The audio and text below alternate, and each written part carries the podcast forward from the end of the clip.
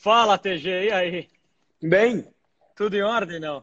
Desculpa o trabalho, cara, porque o Instagram não tá me dando a opção de chamar aqui, não sei porquê. Já comecei aprendendo, porque eu não sabia que clicava no nome e você chamava a pessoa. Eu sempre pedia para o outro solicitar, que bom que deu certo. Que é mais fácil, né? mas que bom que deu certo. É um prazer falar com você, Álvaro. Puxa, imagina, o prazer é todo nosso, cara, ter esse MBA fora de hora com você aqui. Sabe que esse quadro, Thales, a gente criou aqui pelo seguinte fato, cara. A gente é, a gente é, é, é bastante incomodado com a educação com o país, do país como um todo, né? Então, surgiu aqui a ideia uma vez, era tanta gente circulando aqui na Link, na, na, na Quebec, a gente falou assim, poxa, por que, que não, a gente não cria um quadro com aquelas pessoas que a gente não seria capaz de pagar uma hora dessas pessoas, de tão caro que seria, mas aquelas pessoas que se disponibilizassem para mostrar um pouco do, dos resultados das experiências vividas e surgiu o MBA fora de hora. Então é um bate-papo em sala de casa mesmo, mas com, com gente muito competente. Já teve aqui Bernardinho, Rony, Luiz Alves Pais de Barros. Eu acompanho. Uma série, uma série de pessoas e, e, falei, poxa, queria muito que o Thales fizesse, então fiquei super contente quando você aceitou o convite, porque eu tenho uma admiração muito grande por você. Sei que a, a gente, tem, a gente tem. Você sabe que é recíproca, né, cara? Obrigado. A gente tem pouco tempo junto, físico, acho que a gente passou aquele dia lá em Belo Horizonte, aquele dia, mas eu te acompanho já, já tem algum tempo, Thales, e normalmente eu abro dizendo algumas virtudes da, da outra pessoa. Eu poderia dizer aqui que você é um cara super batalhador, que você é um cara inteligente, pacas, que você é um cara de hustle, mas sabe que de todas as virtudes tem uma que, que me salta muito aos olhos sua, que é o seguinte, cara, você é um cara sem desculpa. Você, você é um cara que não tem assim, ah, não dá para fazer por causa disso, seja porque é situação macroeconômica, porque eu não nasci no lugar certo, porque eu não estudei no lugar certo. Eu acho que você prova sempre isso. A última vez foi a coisa da tua cirurgia aí, que Exato. dia seguinte você estava fazendo reunião de trabalho, então no eu hospital. acho que você, você, ensina muito através disso. Então, muito obrigado, obrigado prazer tê-lo aqui, cara. Hum. O prazer é todo meu, tô comendo uma uva aqui. Manda a bala, estamos em casa. Nem consegui comer hoje ainda, pra você ter ideia.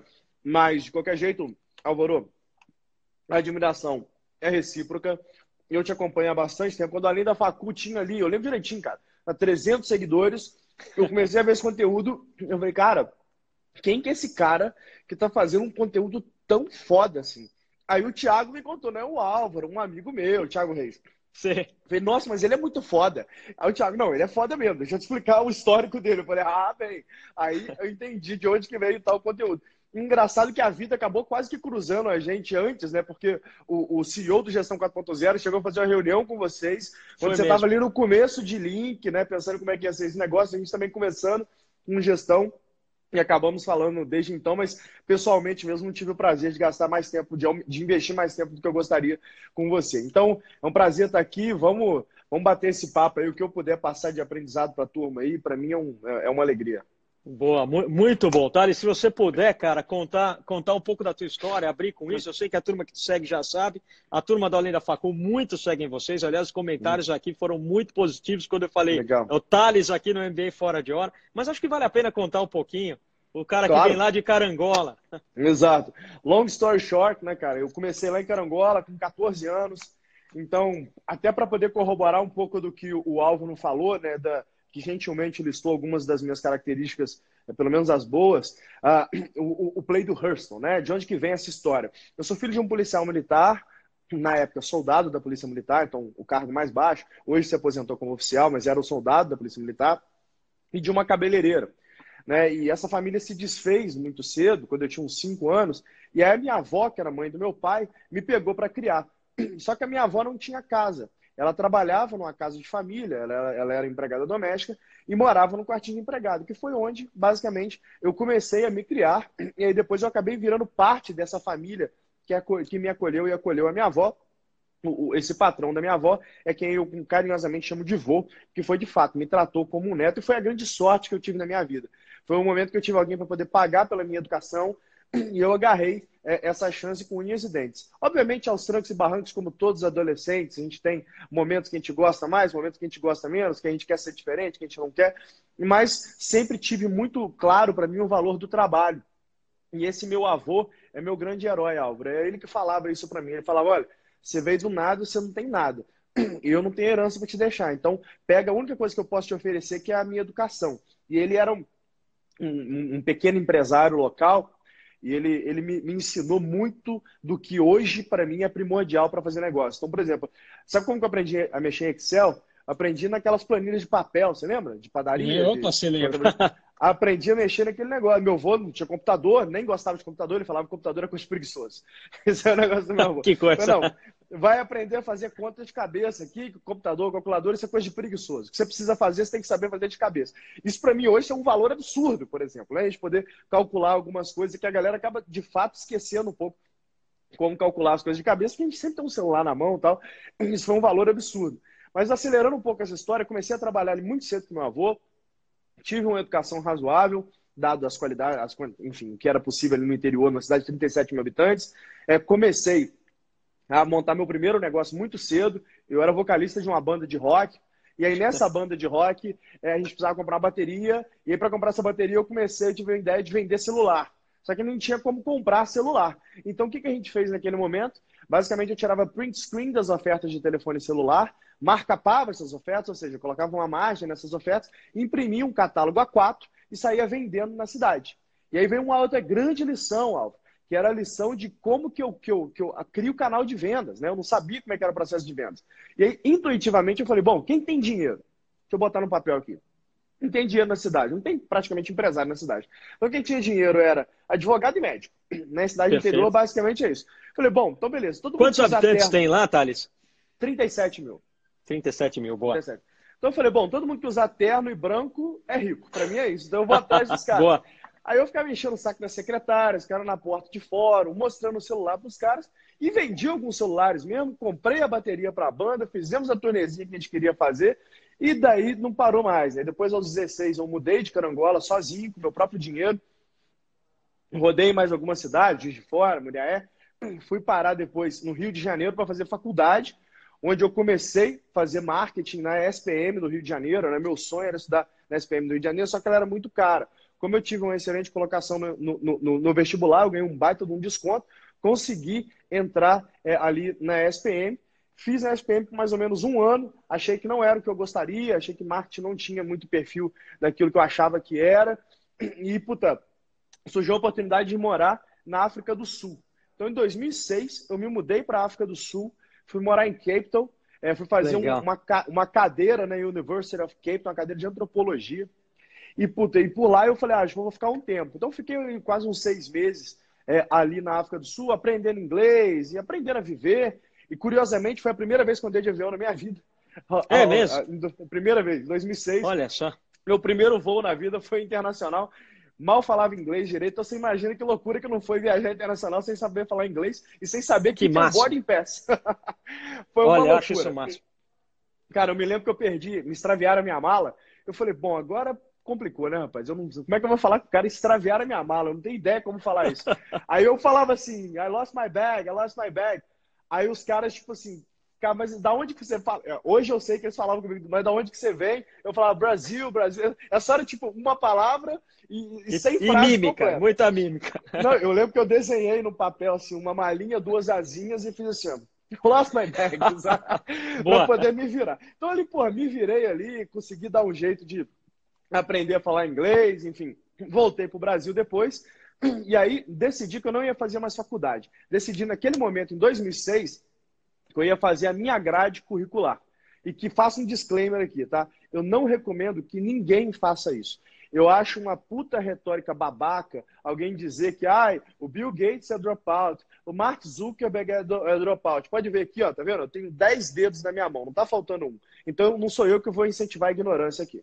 Então, é, acho, é, acho errado o que eu fiz, por uma grande sorte na vida e muito esforço, eu consegui conquistar algumas coisas, mas seria muito mais fácil o meu caminho se eu tivesse concluído a graduação. Acho que todo mundo tem que concluir a graduação, que fique claro. Mas naquele momento, eu não tinha dinheiro, eu precisava trabalhar, então o que, eu escolhi fazer? Deixa eu montar minha grade. Então eu fui aprender Python, eu fui aprender macroeconomia, eu fui aprender básico de contabilidade, eu, fui, eu, eu peguei algumas coisas que eu gostaria de aprender E eu me recordo que estava começando, se não me engano, a Udemy ou a Coursera, não lembro qual que era. Uma dessas duas plataformas estavam lançando e tinha uns cursos de Harvard, Stanford lá, e eu tinha voltado da África do Sul, então eu já estava falando inglês, e falei, cara, agora que eu vou melhorar meu inglês mesmo, estudando. E tem um outro, é, outra plataforma online que foi muito importante na minha formação, que chama Khan Academy, né? Do Sal Khan. Espetacular. Ele, espetacular. Ele estava começando. E no início era só inglês. Então, para mim, estudar ali matemática, sabe, esse tipo de coisa, que, esses conteúdos que tinha ali no Khan Academy em inglês, foi muito bom para eu, de fato, aprender a falar inglês e para me desenvolver. E aí, o que aconteceu? No meio desse período, eu tive uma ideia de montar um outro negócio, né, que era uma agência de gamificação em mídia social. Isso em 2006 para 2007. Qual era a ideia? Eu queria fazer, criamos uma plataforma, eu e um amigo meu, a gente queria fazer promoção no Twitter. Na época que Twitter era tudo mato, né? Você Perfeito. ter mil seguidores no Twitter era um negócio era uma de louco, massa. E aí, puta, eu trabalhava como estagiário num, num, num, num grupo de cinemas, e a minha tese era o seguinte naquele momento, Álvaro, as pessoas não, não, não, pelo menos os jovens, não leem mais jornal. Então não adianta eu anunciar filme para jovens no jornal, que é como eles faziam no caderno de cultura, no, no, no que eu acho que sai na quarta-feira lá no, no Globo, onde eles sempre anunciaram filmes. E eu propus isso ao meu diretor de marketing. O diretor de marketing falou assim, cara, não acho que não faz sentido, porque o cinema, naquela época, tinha 90 anos, hoje tem mais de 100. É, a gente tem 90 anos de empresa, a gente sempre fez, fez assim. E aquele negócio sempre fez assim, aquilo me incomodou um tanto, Alvo. Que eu falei, cara, mas não é possível, sempre fez assim, não pode mudar? Será que não tem que mudar? E eu me recordo que a gente ainda tinha muito disso ali no início dos anos 2000, né, em gestão, pelo menos no gestor normal, no average manager, desse negócio de time que tá ganhando não se muda, aquela história. Eu, eu nunca concordei com isso, sabe, Alvo? Nem eu. Aí eu falei, cara, vou fazer um teste. Deixa eu criar um Twitter aqui do grupo, e aí, puta, em vez de criar com meu e-mail profissional, criei com meu e-mail pessoal, subi lá. E eu falei, eu tenho que ganhar uns seguidores para poder provar a tese para eles de que se eu anunciar nas mídias sociais, no Twitter, e falar com o jovem, a nossa taxa de ocupação vai ter um pico, um spike mais rápido. Porque o que eu tinha reparado é, filmes adolescentes, você tem um spike mais lento, quando você Perfeito. anuncia no jornal, filmes adultos, blockbuster, pipoquinha, você tem spike mais alto que você está anunciando para o público certo no jornal. Então eu falei, meu teste é, se eu conseguir um spike mais alto, comparável de filme de adulto, quer dizer que o canal está certo. Formulei essa hipótese, falei, vou testar. Só que eles não me autorizaram a testar. Falei, eu vou testar assim mesmo. Fiz um Twitter. Agora, para eu ter o spike, eu tenho que ter seguidor. Então o que, que eu fiz? Eu me recordo que na época eu falei o seguinte, ó, se a gente atingir 5 mil seguidores, eu vou sortear um passaporte de um ano de cinema grátis para duas pessoas. Seja, Legal. Quem ganhar, ganha dois ingressos. Por que, que eu botei 5 mil pessoas? Porque 5 mil pessoas era comparável eu falar que a gente vai ter, sei lá, 100 mil seguidores aí durante um período de, de sei lá, de, de, de, promoção que seria duas semanas. Perfeito. não vai ter, né? Só que para minha felicidade ou tristeza, em, sei lá, menos de uma semana a gente bateu ali 5 mil pessoas. Eu fiquei numa situação do tipo, feliz que minha tese estava certa, que eu conseguia gerar tráfego via promoção ali em mídias sociais, ninguém fazia isso nessa época, né? E complicado que eu falei, cara, e agora? Vou tirar da onde um ano de cinema grátis, sendo que ninguém me autorizou a fazer isso? claro. E foi quando eu fui virar pro meu chefe e falar com ele que eu estava fazendo esse negócio, e que eu dei um ano de cinema grátis, ele ficou louco comigo, me demitiu. Né? E aí eu, eu demitiu ele, mesmo? Demitiu, demitiu. ah, não sabia disso. É, você não pode fazer. Você não pode fazer esse negócio, você não pediu autorização para fazer isso. Eu não gosto Olha de mídias só. sociais. Porque naquela época, Álvaro, empresa não usava mídia social. Por quê? Porque eles não queriam ser criticados. Eles não, não tinham esse negócio de comunicação 4.0, né? A empresa você quer saber? Ainda, ainda não usa, tá? Usa mal, Da né, forma correta. Usa mal, usa mal, é. Mas tudo aí, bem, vamos lá. O resumo dessa história aí é que eu falei pro meu chefe, já que você vai me demitir, deixa eu só provar minha tese, já está feita mesmo. Se a minha tese estiver certa, Aí você não só me readmite, como você me efetiva. Eu era estagiário. E, e eu, eu tinha parado a faculdade. Né? Eu falei, você, você me contrata. É... Aí ele falou, olha, se a sua tese estiver certa, eu te contrato. Estamos combinados. E aí o que aconteceu? Fui lá, validei, de fato a tese estava certa. Eu lembro do filme até hoje, era um filme da Miley Cyrus. Antes dela montar naquelas bolas de, de ferro lá, ela era uma princesinha da Disney, né? Era um filme de Miley Cyrus, de, de princesinha da Disney, e o negócio bombou deu mega certo. E aí ele foi, de fato, cumprir sua palavra, que era me efetivar. Eu falei, cara, quer saber? Agora eu também não, não quero, não. Agora não eu quero, quero mais. E aí montei essa agência de gamificação em mídias sociais que deu mega errado. Tá? Não consegui clientes, os clientes que eu conseguiam é, me falava, eu te pago depois. Quem vive de agência sabe disso, né? O pessoal gosta de postergar pagamento, eu não tinha fluxo de caixa, não sabia direito contabilidade como eu deveria saber, errei na contabilidade, enfim, me dei mal. Tive que fechar a companhia. Mas foi um MBA. Mas foi um baita de um MBA, principalmente em contabilidade. para aprender Boa. a pagar imposto direito, para aprender Boa. a cobrar direito. E aí foi um período talvez mais importante da minha vida, o, o Álvaro. Porque nesse momento, eu me vi ali, mais ou menos em 2007, é, sozinho, sem ajuda de ninguém em casa, porque minha família não tem condição de dar ajuda financeira, sem emprego e sem reserva de capital. Eu falei, bom, agora é o seguinte, eu tenho dinheiro, o Brasil real é isso, né?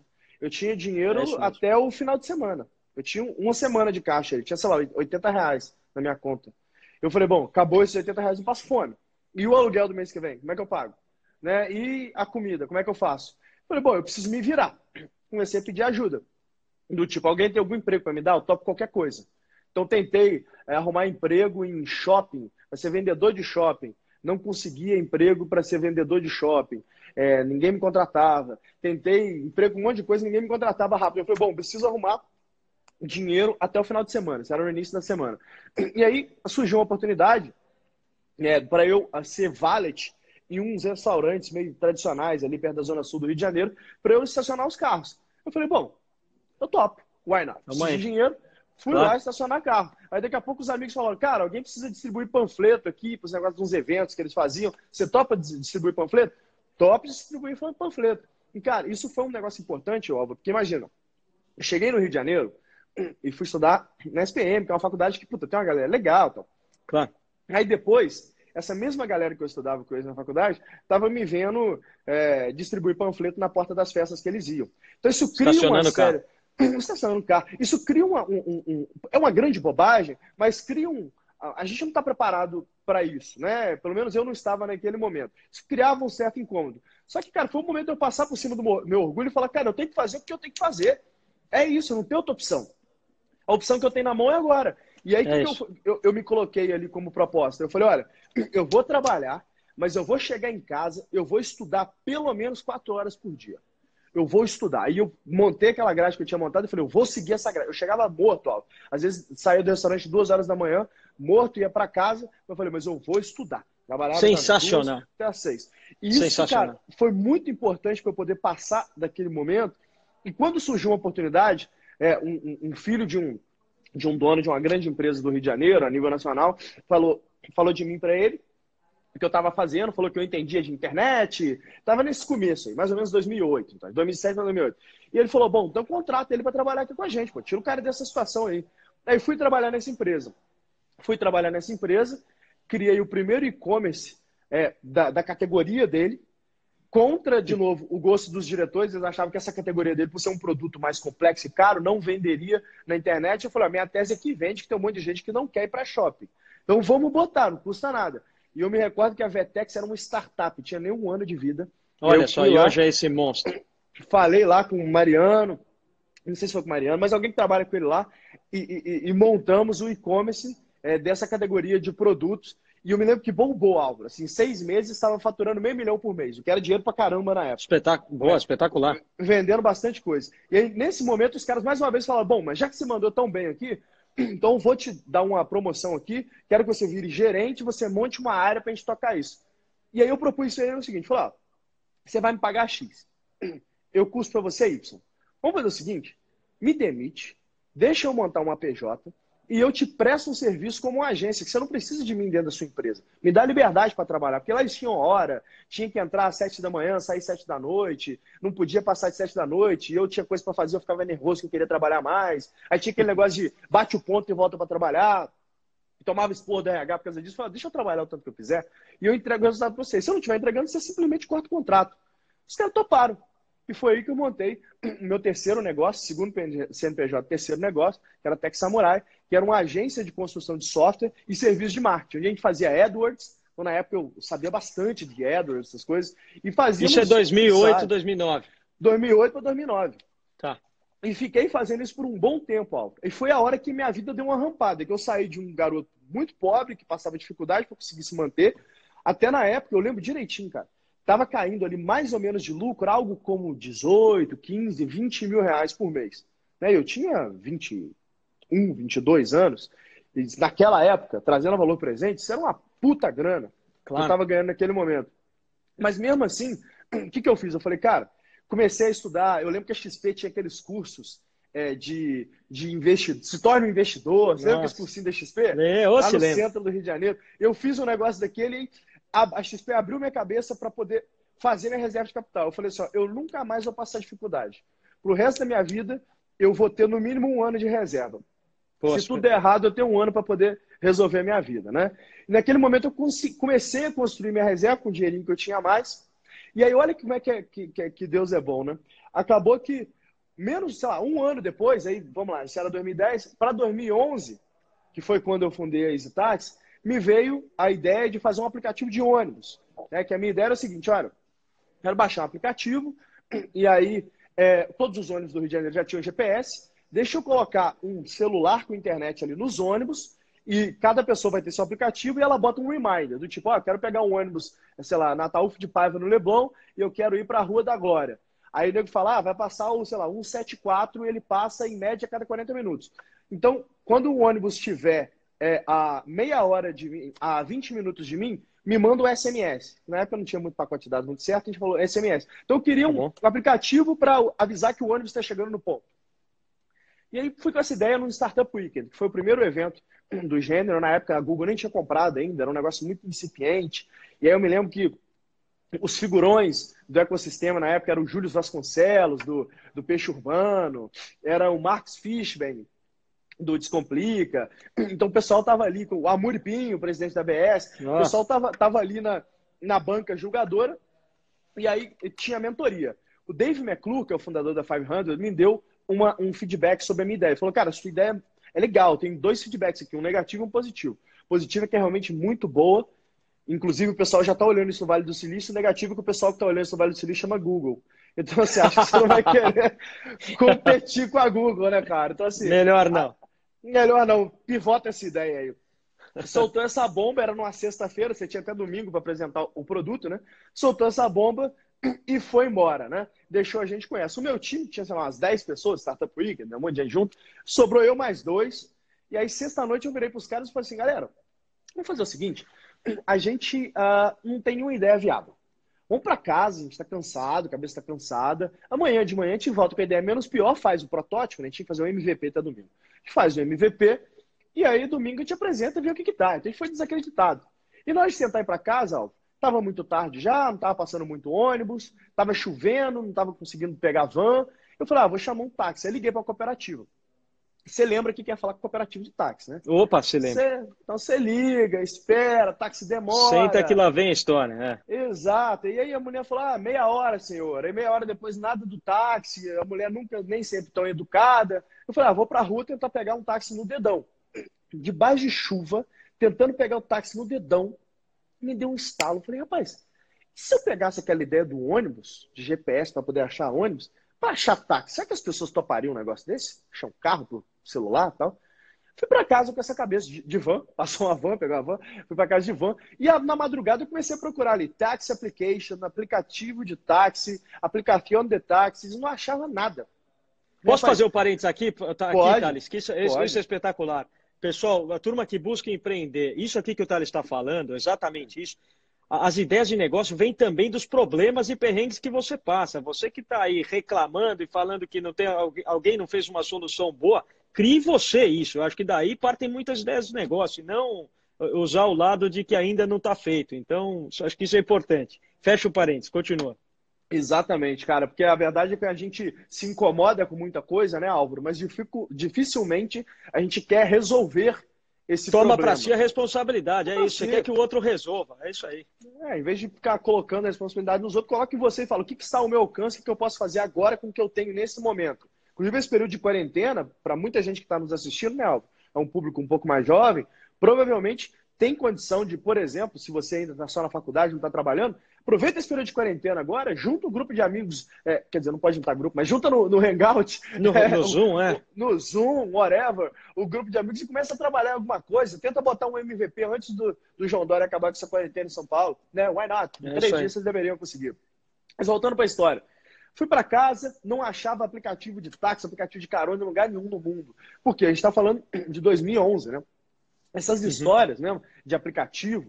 O pessoal fala ali, né? O Uber, é, o pessoal teve a ideia em 2009, mas não foi. Assim, o Travis começou a colocar um MVP para rodar no final de 2010, ali, que o negócio estava rodando. Então estava todo mundo meio que começando ali eu aqui é, na América do Sul, o Travis lá na América do Norte, da Uber, o, o, o, aquele cara lá da Alemanha, um outro cara em Israel, todo mundo meio que começando junto, só que tinha, o Google não tinha nem indexado resultado de busca sobre essa categoria, porque era tudo muito incipiente. Tava, Perfeito. Era a época que estava começando esse negócio de internet mobile. Só para poder é, é, contextualizar aqui o nosso espectador, Álvaro, na época, eu lembro direitinho, 4% da população brasileira tinha smartphone com internet, ali Nossa. em 2011. Então era um negócio muito incipiente, né? Acabou que voltei para casa, fiquei pesquisando, não achei, falei, olha, ou esse negócio é tão ruim que ninguém quer fazer, ou a gente está about to make history, né? A gente vai ser o primeiro Perfeito. a fazer esse negócio lá otimista que sou, e aí parafraseando Jorge Paulo Lema, nunca conheci um pessimista bem sucedido. Então, eu também não. otimista que sou, falei, vamos embora, vamos ser o primeiro a fazer isso, vamos para cima, sem imaginar o que estaria pela frente de mato alto para cortar, né? Eu falei, só simplesmente vamos que vamos. tá bonito, vou chegar mais cedo, vou beber água limpa. Ah, comecei a, a, desenhar a ideia. Então, tinha uma, uma noção, tem uma noção básica de arquitetura, então desenhei lá um API com dois clients, onde o cliente do taxista bate, batia na API na época, a cada dois minutos, a gente podia fazer isso, hoje é milissegundos, a cada dois minutos para poder mandar, mandar posição e aí checar se havia corrida disponível no outro cliente. Então, fiz mais ou menos o desenho da arquitetura ali, e feito isso, comecei a pensar no modelo de negócio. Eu me recordo que na época eu criei um modelo de negócio que a gente chama de, chamava de PPU, Pay Per Use. De onde que saiu esse modelo de negócio? Que eu falei, ó, quando a gente vai pegar um táxi na, na fila de táxi, sempre tem um pranchetinha, que era aquele cara do, tinha, né? Da prancheta é. que te embarcava no táxi. Eu sei que esse cara ganhava um dinheiro. Nova York tem até hoje. Você desce no dia tem o cara da pranchetinha lá. É verdade. Esses caras. Ó o Bernardinho aí. Abraço, Bernardinho. Abraço, Bernardinho. Fera. Ah, o Bernardinho não vai lembrar, mas eu já cheguei a trabalhar com ele. Você acredita, Alva? É mesmo? Eu fiz uns bicos lá do Unilever Vôlei. Eu Oi. cheguei a, dar, a dar uma, fazer uns bicos de rede social é, com o Bernardinho. Um abraço, Bernardinho. Então, então, assim, naquele momento ali, Alvo, eu falei, olha, eu não sei quanto que é esse PPU, eu não sei quanto que esses caras é, cobram, né, ali, mas eu vou descobrir e isso vai ser o que eles cobram para embarcar o cara no táxi, vai ser o que, eu, o que eu vou cobrar no meu modelo de negócio. E vou rodar esse negócio. E cheguei no outro dia, apresentei a ideia. Mas só que eu apresentei a ideia, o pessoal me olhou assim e falou assim: aplicativo para pedir táxi. Mas como é que o táxi vai receber isso? Falei, olha, ele compra um celular e bota a internet. Aí ele falou, ô bichão, Esquece. nem a gente tem internet direito no celular, como é que esse cara vai ter? Esquece. Nem desacreditou da minha ideia. O Júlio, o Amuri, o Marco, todo mundo bateu em mim para caramba. Falou, cara, é uma ideia ótima, mas é um maravilhoso mundo de detalhes. Assim, a gente não vive, não, não, nem nos Estados Unidos, acho que está na hora de ter isso. O Dave McClure não conhecia a Uber, para você ter ideia. Olha ele falou assim: ah, eu, ninguém está fazendo isso lá. E um dos outros, que aí esse eu vou esconder o nome para poder. Porque hoje a gente tem uma boa relação, isso não pega bem para ele, falou comigo assim: é, se isso fosse bom mesmo, Thales, alguém já teria feito nos Estados Unidos. Então, assim, esse é o nosso feedback. Acabou que apresentamos a ideia, ninguém gostou da ideia, mas eu consegui fazer meu MVP. E aí vai uma lição importante para quem está nessa quarentena aqui querendo fazer um MVP. Esses aplicativos que você usa aí de carona, Uber, táxi, é, 99, Sabe como que eu resumi isso? Eu fui, fui o primeiro a fazer isso aqui. Sabe como que eu resumi isso? Basicamente um formulário de e-mail. Eu perguntava o seu nome, seu endereço e seu telefone. E aí o botão pedir táxi, eu mudei o front-end da página ali, é que era enviar e-mail. Aí eu coloquei pedir táxi. Ia para o meu e-mail do Gmail o endereço, o nome e o telefone da pessoa, eu copiava o endereço ali no e-mail, colava no Google Maps e tinha uma função, deve ter até hoje no Google Maps, pontos de táxi ao redor. Eu achava o ponto de táxi ao redor que tinha algum táxi livre, ligando para os caras. Depois eu ligava para a pessoa e marcava na planilha. Ah, Aí, espetacular! Que, que MVP espetacular! Puxa, pois que é. aula! Muito legal! É isso aí, é isso aí. E eu isso aí, MVP. Depois. depois eu ligava, viu, Álvaro, para poder saber se o cara embarcou. O cara embarcou, aí eu colocava na minha planilha ali como receita e qual é o ponto de táxi que eu consegui. Mas sabe o que eu fazia no final do dia? Passava no ponto, de, contabilizava tudo, no outro dia de manhã passava no ponto de táxi e falava, ó, Ontem eu te consegui 10 corridas. Eu, tô, eu decidi que o PPU ia ser 2 reais. Então, vocês me devem 20 reais. Você tem condição de me pagar 20 reais? Prefere que eu venha semanalmente? Aí os caras, tinha cara que fala, não, vou te pagar nada, não te pedir nada, eu fazia o que eu queria. Eu falei, beleza, eu não vou te dar preferência mais. Aí comecei, só aqueles que me pagavam, comecei a dar preferência para ligar para eles primeiro. Aí daqui a pouco todo mundo estava ouvindo falar que tinha um cara aí conseguindo corrida para os outros, que eles começaram a, a, decidir me pagar e eu comecei a monetizar no MVP mesmo. E para fazer a primeira versão do EasyTax, eu me lembro que era um problema, porque eu não tinha programador mobile é, no Brasil ali em 2011, né? Então, basicamente, o que, que a gente fez? Eu chamei o meu sócio e falei com ele assim, olha, você sabe programar mobile? E na época ele estava fazendo ele estava fazendo COBOL, assim, programando COBOL, assim. Aí eu, é. ele falou, rapaz, eu não sei não, eu sei COBOL, mas eu aprendo qualquer coisa. Eu achei que o cara coque, assim, eu falei, rapaz, você aprende qualquer coisa mesmo? Aprendo. Então você consegue fazer esse aplicativo aqui, que eu desenhei aqui, esse MVP? Ele falou, eu faço qualquer coisa. Eu, beleza, quanto tempo você entrega? Duas semanas eu te entrego. Eu falei, então tá bom, se duas semanas ele entrega, duas semanas, para quem é de, de, gestão e já trabalhou com TI, sabe muito bem, vira um mês e meio, né? É Mas é verdade. Depois, depois entregou um mês e pouco ali, quase dois, e realmente entregou a primeira versão, que é uma versão feia pra caramba ali do aplicativo da EasyTax. Geralmente nas minhas palestras eu mostro essa versão, o pessoal morre de ir, mas que funcionava. Tinha um aplicativozinho mobile ali, Android, que a gente fez, e o negócio rodava. É, e, e, assim começou essa história, Alvo. E a gente começou a levar esse negócio para o mundo inteiro. É, depois a gente recebeu a primeira grande rodada de investimento da história do ecossistema brasileiro, no Series A. Né? A gente recebeu na época 10 milhões de reais no Series A de um grupo alemão, chama Rocket, que é, cara, dinheiro para um infinito, assim, se fosse levar para aquela época, nem existia venture cap. Os cheques de Series A no Brasil naquela época era meio milhão de reais. Gente recebeu 10 milhões de reais na primeira rodada.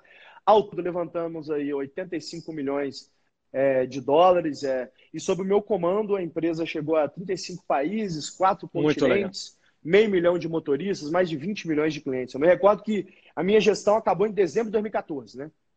Foi quando eu saí da companhia.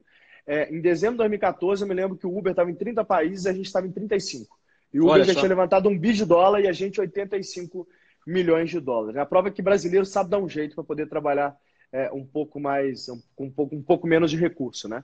Ah, e, e isso é legal. Trabalhar o MVP, para a turma que está perguntando aí, que não sabia da ciclo, produto mínimo viável, no fundo, o, que, que, o que, que é isso? Isso é um teste que você vai fazer com o mercado. Por quê? Porque quando você tem uma ideia de negócio, você apresenta ali para tua mãe e para teu pai, ela vai falar assim: puxa, que ideia massa, meu filho é um gênio. Você vai apresentar para teus amigos ou inimigos, a turma vai descer a cacetada e normalmente é pedrada e fala, é, fala isso que te falaram. Poxa, mas se isso fosse bom, já teria inventado os Estados Unidos, isso aqui não vai dar certo por causa disso, disso, disso. O MVP ele serve para validar exatamente isso. E eu, tenho, eu tenho um bom amigo que fala assim: se você não tem vergonha do seu MVP, você foi longe demais. Então, quando você me conta esse roots do, do, do teu MVP, de você mandar ligar, agendar o táxi para o cara, e no, no, fundo você estava fazendo um trabalho quase de call center, vestido Exato. de uma tecnologia, é um call center eu passivo. Acho esse, eu acho que esse é um baita, um baita ponto de aprendizado. Aliás, eu, toda live, Thales, eu pego um ponto da live e eu falo assim: eu desafio agora você filmar dois minutos de um professor teu aí na tua escola de administração e de economia que te ensina um conceito melhor que esse. E esse conceito é espetacular.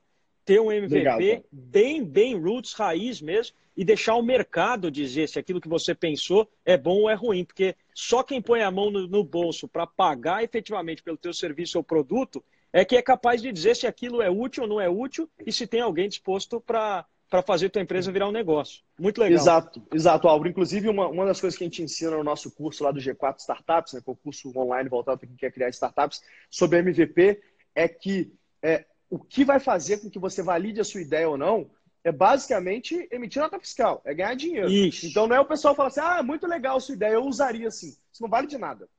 Se o cara não bota skin in the game, ele não paga por aquele seu uso, não faz sentido. 99% dos casos, assim, ah, tem 1% que pode ser sem pagar, porque é mais complexa a solução.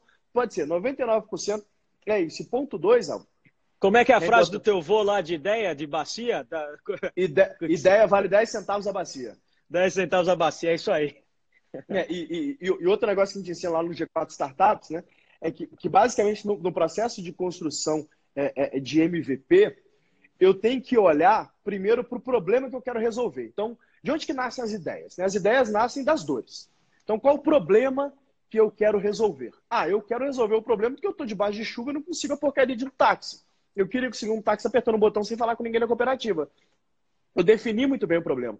Então, antes de eu pensar em ideia, pensar no protótipo, Alvo, eu quero pensar no problema, na dor. Eu consigo definir muito bem o meu problema em uma frase. Se eu não consigo, ele não está bem definido ainda. Então, eu vou exaurir esse problema até conseguir resumi-lo em uma frase. Uma vez que eu defini muito bem é, esse problema ali em uma frase, aí eu vou começar a pensar em solução. E acredite em mim, a parte da solução é a parte fácil. O difícil é achar uma dor suficientemente grande, que ninguém tenha resolvido bem ainda e que as pessoas estariam dispostas a pagar suficientemente bem para o seu BP parar de pé. Isso é muito difícil. Isso é o quase Perfeito. impossível. A solução você senta com um monte de gente inteligente e aí vocês vão chegar rapidinho em uma série de soluções. E aí, quando for chegar nas soluções, sobre o MVP ainda, a última dica que eu dou aqui é qual que é o core value que você quer entregar. Então, vamos ler do MVP da EasyTax. O nosso core value basicamente era fazer com que você não tenha que ligar para conseguir um táxi. Eu queria que você conseguisse um táxi apertando um botão. Eu queria testar se você estaria disposto a pedir, a pedir um táxi apertando um botão e queria testar se eu ganharia dinheiro com isso. Do, no, no nosso caso, a gente achou que faria mais sentido ganhar dinheiro do lado do taxista e não do lado do cliente. Mas em alguns casos pode ser dos dois lados ou só do outro lado, né? Como que eu testo esse negócio?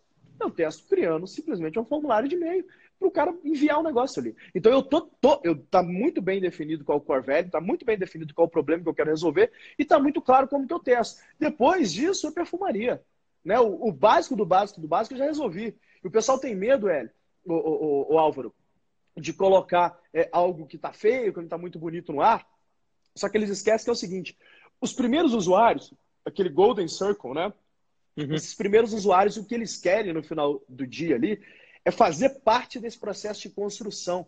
Então, eles gostam de que você ligue e peça opinião, eles gostam de fazer parte do processo de construção. É, é essas pessoas querem fazer parte disso. E esses Golden Circles, eles gostam de estar tá, tá no processo de construção do MVP em evolução desse MVP. Naturalmente, quando você vai saindo de dentro para fora e atingindo os outros públicos, os amigos dos caras que estão, dos early adopters que estão no Golden Circle, o seu produto vai melhorando. Então é um negócio muito mais natural. Não adianta eu ficar querendo lançar um negócio perfeito, não. E tem aquela famosa frase minha, né, que eu sempre falo que feito é melhor que perfeito. Feito é melhor que perfeito, é, é isso aí. Bota para rodar, né? Continuamos aqui ou você quer conduzir de outra forma?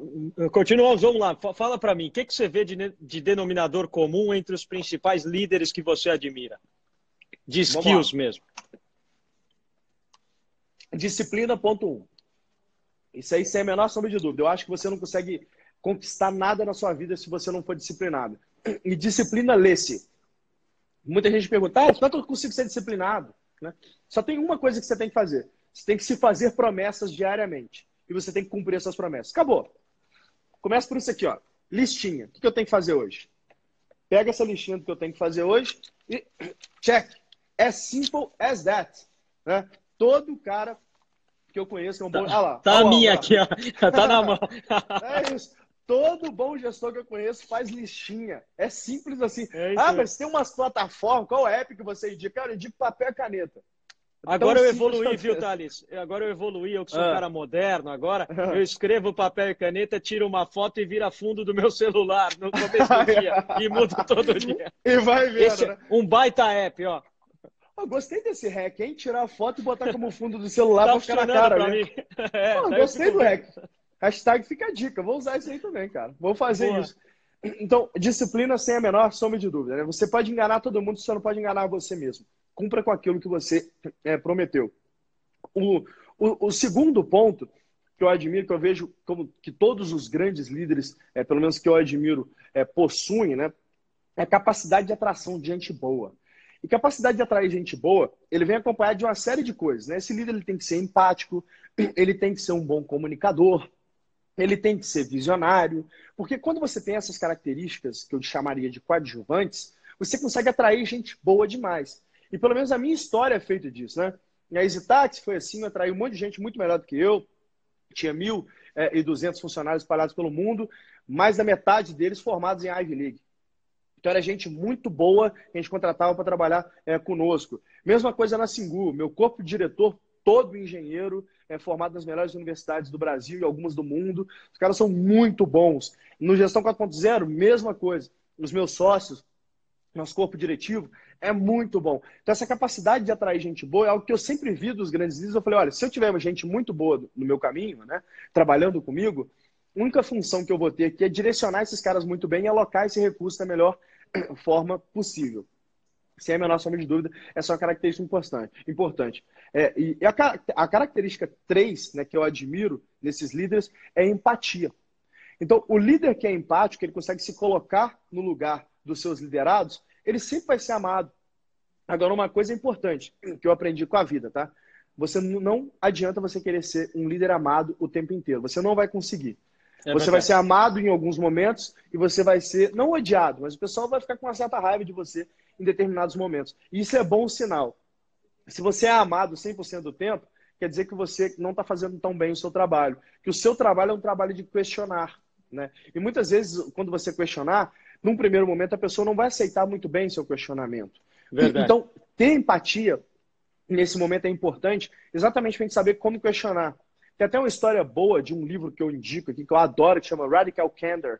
Né? É, essa, essa, esqueci o nome da autora agora, mas o Radical Candor é dessa, dessa, dessa, dessa mulher que trabalhava é, no Google nessa época, e ela era uma, uma, uma, uma, se eu não me engano, gerente lá de alguma área do, do, do Google, de AdWords, e aí, numa reunião, numa apresentação para o Larry Page, para o Sergey Brin e para o. E pro, né, que era o CEO antes, como é que é o nome? O de óculosinho? Que era o CEO da Google. Não era o, não era o Paul Allen, não. É o... Não, Paul Allen é da Microsoft. CEO é da, da Google Microsoft, é o... é. Esqueci, o CEO da Google. É, ela apresentando para esses três, basicamente, ela vira ali no meio da apresentação e entrega os resultados. É, cara, os caras ficam muito felizes. É, Kim Scott. Kim, é, isso é o Kim Scott mesmo. É não, aí. Kim Scott Boa. não é o CEO, não. Obrigado, Kim Scott é a autora do livro. o CEO é. eu esqueci. O CEO é outro nome. Kim Scott é o, é o, é o autor, é a, Bom, é a autora do livro. Enfim, ela apresenta os dados, o pessoal gosta pra caramba é, daquilo que ela está apresentando, e, e, o Sergey Brin faz uma pergunta para ela, se eu não me engano, é o Sergey Brin, e fala assim: olha, Kim, o que, que você precisa de recurso para continuar entregando esse resultado que você me apresentou aqui? Ou seja, não tinha como ser melhor um feedback da apresentação. A Sheryl Sandberg, Eric Schmidt, que é o nome do CEO da Google, isso que eu queria lembrar. Eric Schmidt. Então, a Sheryl Sandberg, ela, ela vem a, em private para poder conversar com a Kim Scott e fala: Kim, é, eu gostei muito da sua apresentação. É, 0 a 10 eu te dou, sei lá, nota 7. E aí ela já falou: como assim, né? É, isso por quê, né? Porque eu entendo que tinha algumas coisas que você poderia melhorar na sua apresentação. E tem um ponto em específico que eu acho que você tem que melhorar. Inclusive, eu, eu disponibilizo o verbo do nosso departamento para que você faça um treinamento de public speaking, que eu acho que vai ser muito importante na sua vida. E ela foi específica. Especificamente, isso que eu estou te falando, é, quando você está apresentando, você faz muito. Um, um, isso te faz parecer idiota. Falou isso para Kim Scott. Depois dela ter tomado esse feedback dos donos da Google. E a Kim, naquele momento, ela falou: eu queria matar a Sheryl Sandberg, que hoje é a CEO do Facebook, né? Que é quem toca Facebook, na verdade. Queria matar a Sheryl Sandberg. Eu não tinha entendido por que ela estava fazendo aquilo comigo. Depois eu entendi. E depois eu agradeci pelo que ela fez. E hoje, graças a esse treinamento, esse feedback que ela me deu, eu consegui chegar onde eu estou na minha carreira. Poxa. Vejam a diferença de como ela falou. Veja a diferença de ser um líder empático, Álvaro. Ela não falou, você é um idiota, porque você faz. Ah, ela falou, isso te faz parecer uma idiota. Então, quando você for fazer, um, dar um feedback, aí, dicas para poder ser mais empático, né? Quando você for dar um feedback para alguém, se tem um negócio que eu aprendi, até para um sócio tal, para uma pessoa que trabalha na sua casa, uma pessoa que você gosta, ao invés de você simplesmente criticar, você tenta falar alguma coisa positiva primeiro, para a pessoa se abrir, porque o ser humano se fecha quando você fala alguma coisa negativa, não vai claro. Fala alguma coisa positiva. Depois você dá o feedback de uma forma desapaixonada, simplesmente colocando fatos na mesa. E nunca faça desse feedback algo pessoal. Então não é, você é um idiota que você faz. Ah, isso te faz parecer uma idiota. E aí você sugere o que a pessoa pode fazer para melhorar. E como sugestão, faça um curso de public speaking. Você vai ser um líder adorado, né? Por você ter de fato é, é, é esse, esse, enfim, essa característica empática. Ô Thales, quando delegar, você é um cara centralizador, não? Não. Pelo contrário. Eu sou libertário, Álvaro. Boa. eu não acredito em gestão centralizada de nada, nem de Estado, quanto mais de empresa. Seria um baita do hipótese se eu fosse ah, centralizador. E é por um simples motivo, né? Quando eu analiso as empresas mais bem-sucedidas do mundo. Eu gosto de dado, Álvaro. Então, tudo que eu vou decidir na minha vida, eu pego dado para corroborar aquilo que eu estou decidindo. Então, puta, o Gestão 4.0 foi assim, a gente montou inteiro fazendo pesquisa do que as empresas mais bem-sucedidas do mundo fazem. A gente criou um playbook. É a mesma coisa em gestão. O que, as empresas mais bem-sucedidas do mundo fazem ali? Elas têm times descentralizados, né, com, com bastante autonomia, é, times é, pluralizados, é de diferentes etnias, diferentes países, enfim, é, é, exatamente o que eu acredito. Nos meus negócios, eu costumo dizer para pessoal que eu sou um holofote. Então eu falo, ó, é para aqui que a gente tem que ir com base nesse estudo que eu fiz aqui. Vocês concordam? Concordamos. Então, beleza. Para a gente ir nesse caminho aqui, eu acho que fulano A, B e C tem que fazer isso, D, E e F tem que fazer aquilo. Direciono o pessoal. E aí eu entro naqueles projetos que eu acho que é um projeto que eu preciso resolver. Então, vou dar um exemplo. Quando eu fui criar o banco da Singu. Ah, temos que fazer aqui um produto de crédito para essas meninas porque elas não têm acesso a produto bancário, elas não conseguem crédito, elas ficam na mão de agiota. Como que a gente pode resolver? Por quê? Porque ah, o, que, o, o, direcionador da Singu, do nosso negócio, é o propósito de transformar a vida dessas mulheres. E o importante quando você tem um propósito bem definido, Alvo, é que você consegue definir muito bem quais são as ações que você precisa tomar. Vira um framework de decisão muito fácil. Então eu tinha N projetos para poder tocar, mas tinha um que era muito importante que eu sabia que ia transformar a vida dessas meninas, que é dar acesso a crédito para elas, que é dar um cartão de crédito, cartão de débito. Naquele momento eu falei, bom, esse é um projeto que eu preciso tocar, porque como é que quem que vai assumir esse negócio? Não vou jogar na mão da minha CFO, né? Eu vou pedir ajuda, mas eu vou lá para frente. Eu consegui um banco garantidor, consegui uma plataforma white label, desenhei o processo, montei um time e falei, galera, agora está montado, agora toca aí. Então, o que é a função, pelo menos, do líder para mim? na visão do TG. Posso estar errado, é o jeito que eu faço. É. Eu deixo gente, sem, sem nenhuma modéstia, que é verdade, tá? Tecnicamente, três, quatro vezes melhor do que eu. Meu time inteiro é melhor tecnicamente do que eu, e sem falsa modéstia, eles são mesmo. Eu deixo esses caras tocando. Eu direciono para onde que eles têm que ir. Eu aloco muito bem os recursos humanos, ou seja, quem eu acho que tem que fazer o quê pelas características desses caras, que disso é um negócio que eu entendo. E os projetos que são mais duros, que precisam da, da, dos meus skills, que aí vai exigir networking, que vai exigir algumas skills que talvez eu tenha e as pessoas ainda não tenham, eu assumo. Mas, como via de regra, eu sou um desatador de nós. Então, é, Perfeito. o que está acontecendo nesse momento que eu preciso fazer? Então, eu acordo todo dia de manhã e falo assim, o que, que eu é, estou fazendo agora? Ah, estou fazendo X. Isso que eu estou fazendo agora, só eu posso fazer? Se não for, eu delego. Se for só eu, aí eu resumo. Entendeu? Espetacular. É, você acha que dá para transformar um hobby numa, num negócio próprio? Acho. Eu, eu fiz com gestão 4.0. Eu tinha um hobby de ensinar, de dar palestra, de educar. Eu gosto pra caramba desse negócio. Em um belo momento, eu, Bruno Nardon e o Alfredo falou, cara, por que não pegar esse nosso playbook de gestão e ensinar para empresas tradicionais, para quem está começando alguns negócios, o nosso playbook que a gente usou para construir empresas bilionárias. Eventualmente esse negócio dá certo. Então, como eu fiz, eu acho que outras pessoas conseguem fazer. Hoje à noite, por exemplo, às 8 da noite, tem uma live com o Matheus, do Jorge Matheus, que é um dos maiores artistas contemporâneos, né? O Matheus tinha um hobby, que era tocar violão. Ele falou, pô, Virou quero tocar violão. Ele, ele estudava engenharia. É um cara Isso inteligentíssimo, aí. inteligentíssimo. Estudava engenharia e falou assim, cara, é, tô aqui, tava no último ano de engenharia, tava fazendo, tava famosinho lá em Goiânia, lá na faculdade, tal, o Matheus, o, o, o, Jorge estudava direito. Eu falou, cara, a gente vai ganhar mais dinheiro tocando, pelo visto, do que sendo engenheiro. Então vou fazer isso da vida. E aí transformou isso em negócio e hoje fatura centenas de milhões por ano, né? É, fazendo esse negócio. Então acho que dá sim, viu, Álvaro? Dá sim. Inclusive, Boa. aquilo que você faz deveria ser encarado como um hobby. Se você faz só por dinheiro, isso aí eu prometo, tá? Pode gravar o que eu tô falando aqui. Se você faz o que você está fazendo por dinheiro, você não vai fazer por muito tempo. Não dá para ter frequência. 100%. Concordo 100%. Vou te colocar numa encrenca. Uhum. TG virou CEO da Gaster no momento de hoje. Gestão de crise, três ações. Ninguém mais compra joia, as lojas estão fechadas. O que você faz? Sou CEO da Gaster, eu tenho que fazer, tenho que te dar três ações e ninguém compra a joia. O que, que eu faço? Não, não. A situação atual, as lojas físicas fechadas, uhum. você tem tua página na internet, você tem uma marca. Tá. É, te colocaram lá hoje. Vamos lá. Primeira coisa que eu ia tentar entender, primeira coisa, eu vou estudar uma série de coisas que eu tenho que entender o negócio, mas claro. que eu ia tentar entender se. Caramba, se existe... nós temos sete minutos aqui, que loucura, passou o tempo muito rápido. muito rápido. Mas a Nossa, agora que eu olhei o relógio, desculpa. Vamos Imagina, lá. a gente mata essa. Então vamos lá. É... Eu consigo vender joia online? Talvez, tem coisas que eu tenho que experimentar, tem coisas que o ticket é muito mais alto, talvez alguém não vai comprar. Mas será que eu consigo vender alguma coisa online? Esse é um primeiro, a primeira coisa que eu ia tentar, via e-commerce, fomentar a minha venda, para não pegar, para pegar aqueles leads que eu já tenho, aquelas pessoas que estão com demanda reprimida, que obviamente 99,99% ,99 do Brasil estão sofrendo, mas tem gente que é dono de indústria farmacêutica, tem gente que é dono de hospital, e as pessoas não estão sofrendo. Claro. Toda, toda crise tem, tem uma, as empresas anticíclicas que continuam ganhando dinheiro, inclusive ganham mais. Eu acho que parar a venda não para, desde que eu acerte o meu canal de vendas. Então, quais os outros canais de vendas que eu poderia utilizar para continuar entregando o valor que eu entrego.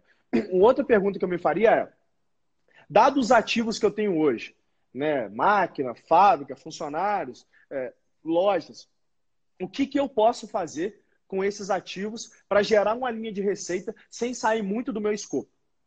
Então, eu ia reunir meu time ali, meu corpo diretivo, falar, me tragam sugestões na próxima reunião sobre a utilizar o meu ativo, o que, que eu posso fazer para trazer uma linha de receita para a gente conseguir passar pelo vale.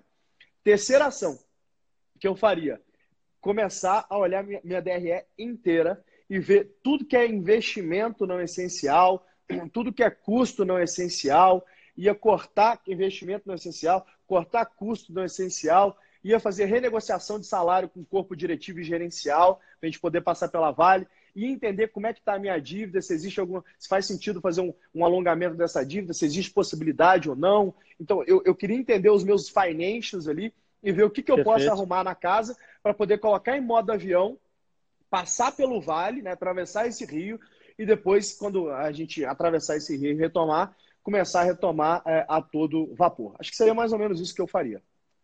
Pô, espetacular. Os três melhores gestores do país, na tua opinião? Vamos lá, para não ser injusto. Eu tenho que citar o Frederico Trajano, porque, cara, o que ele fez ali é, com o Magalu, e eu acompanhei desde o dia que ele sentou na cadeira, é, criou um dos maiores cases da história do capitalismo brasileiro, sem a menor sombra de dúvida. É, André Street da Stone, eu acho esse cara muito foda. Ele tem uma, uma pegada, ele é um puta de um gestor, ele tem uma pegada de time, low profile, de construção de cultura. Caramba. Mega low profile. É aluno do Lema, é. né? Então, assim, né? é, é aquela mesma coisa. O que não necessariamente eu concordo, tá? Eu acho que. Não, mas tudo bem, é só uma característica. Só, é eu também acho. Eu também acho, aliás, eu posto bastante isso, a turma joga pedra para boca. Mas eu é. também acho que tem que estar no Instagram, mas tá eu bom. Eu também acho. Mas enfim, mas eh, admiro muito o André Strich, construção de cultura. É, esse cara é, é assim, é espetacular.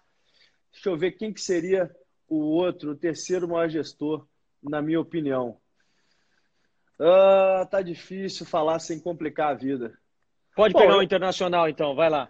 Não, eu, eu, eu, posso falar aqui. Tem, tem um nacional que está fazendo um ótimo trabalho aí, de novo, com base nas características que eu falei ali, né? Que é a capacidade de liderança, que é empatia, que é disciplina. Vou falar de Guilherme Benchimol, né, que tá fez certo. uma puta história né, ali na XP. Eu, eu falo bastante com o Benchimol. Durante essa crise a gente se falou algumas vezes. Assim, o cara, é, a tranquilidade com a qual ele está passando por esse momento que é complicado demais principalmente para ele, tem muita coisa acontecendo ao mesmo tempo ali. É, é, e, mais que isso, a, a, a, acho que, que a, a umbridade que ele teve de pensar ainda nas pessoas e falar, deixa eu lançar um movimento aqui para a gente começar a doar cesta básica, a gente começar a pensar no povo brasileiro, pensando além de simplesmente seus clientes, pensando também é, é, é no, no, brasileiro. Eu admiro muito é, esse tipo de característica no líder. Então eu fico com, com o Ben como meu, meu último. Thales, cara, para gente, a gente fechar aqui, antes de eu fazer o meu agradecimento, é... até que ponto existe uma fórmula, uma receita de sucesso? Hoje, o que a gente vê de frasezinha no Instagram, de vídeo no Instagram, de coisa em tudo quanto é lugar, de livro publicado, de conceitos de negócio, de conceitos de soft skills, people skills, até que ponto existe uma fórmula e até que ponto é na raça mesmo?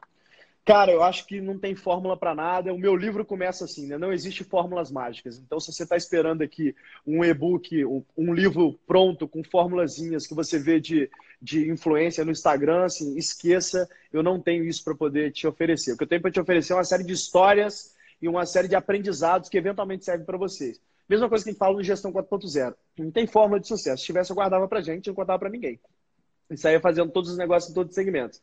O que tem são uma série de caminhos, de playbooks que a gente viu que é característica daquelas empresas que dão muito certo, que eventualmente pode dar certo para você também. Então, um conjunto de ferramentas, né? Uma ferra... Um ferramental para você trabalhar ali. Acho que não tem fórmula de sucesso, é muito tentativa e erro, mas obviamente se você tem alguns shortcuts, você pode conseguir chegar mais, mais rápido do que os outros né, nesse acerto, né? Puxa, Thales, olha, cara, não tenho nem como te agradecer. Muito, muito obrigado pela, pela tua hora aí. Eu sei Imagina. que a gente tá todo, todo mundo 100% focado nos business e você Exato. tirar um tempo teu aí para ajudar os outros. Uh, você está contribuindo demais, cara, não só com a sociedade, com a turma que está aqui aprendendo, mas com o país como um todo. Eu acho que dá para a gente encurtar caminhos e mostrar até onde a gente conseguiu chegar da estrada, porque acho que ninguém chegou no fim de lugar nenhum e estamos todo mundo construindo junto um, um Brasil melhor, cara. Olha, eu quero que você saiba que as portas da Link estão 100% abertas para você. Conta comigo, onde eu puder ser útil nos teus negócios aí também, cara. Brigadão, foi show de bola. Eu poderia falar três, quatro horas a mais aqui, cara. Obrigado mesmo pelo tempo. Microfone Adorei. é teu, termina do jeito que você quiser. Bom, Álvaro, eu queria agradecer também. Admiro pra caramba o que você está fazendo pelo Brasil. De fato, eu não consigo enxergar um Brasil diferente se a gente não imputar ensino de empreendedorismo nas escolas. Eu acho que o empreendedorismo deveria ser matéria de ensino médio, deveria ser matéria de faculdade também para cursos não ligados a business. Não adianta de nada eu me formar um médico e não saber gerenciar meu fluxo de caixa. Né? Não adianta de nada eu ser um dentista e não saber como conseguir clientes. Então, assim, Acho que o, o trabalho que você está fazendo é espetacular. E para todos vocês aí, irmão, muito obrigado pelo carinho, uma série de mensagens que eu estou vendo. De vez em quando a gente dá uma olhada aqui que vocês estão mandando. É. É, diariamente no meu Instagram eu deixo algumas dicas, alguns posts ali, estou respondendo algumas perguntas. Quem quiser seguir lá e fazer parte dessa jornada vai ser um prazer. Álvaro, muito obrigado. Até a próxima. Conta comigo. Um abração para você, cara. Se um cuida aí. Abração. Tchau, tchau.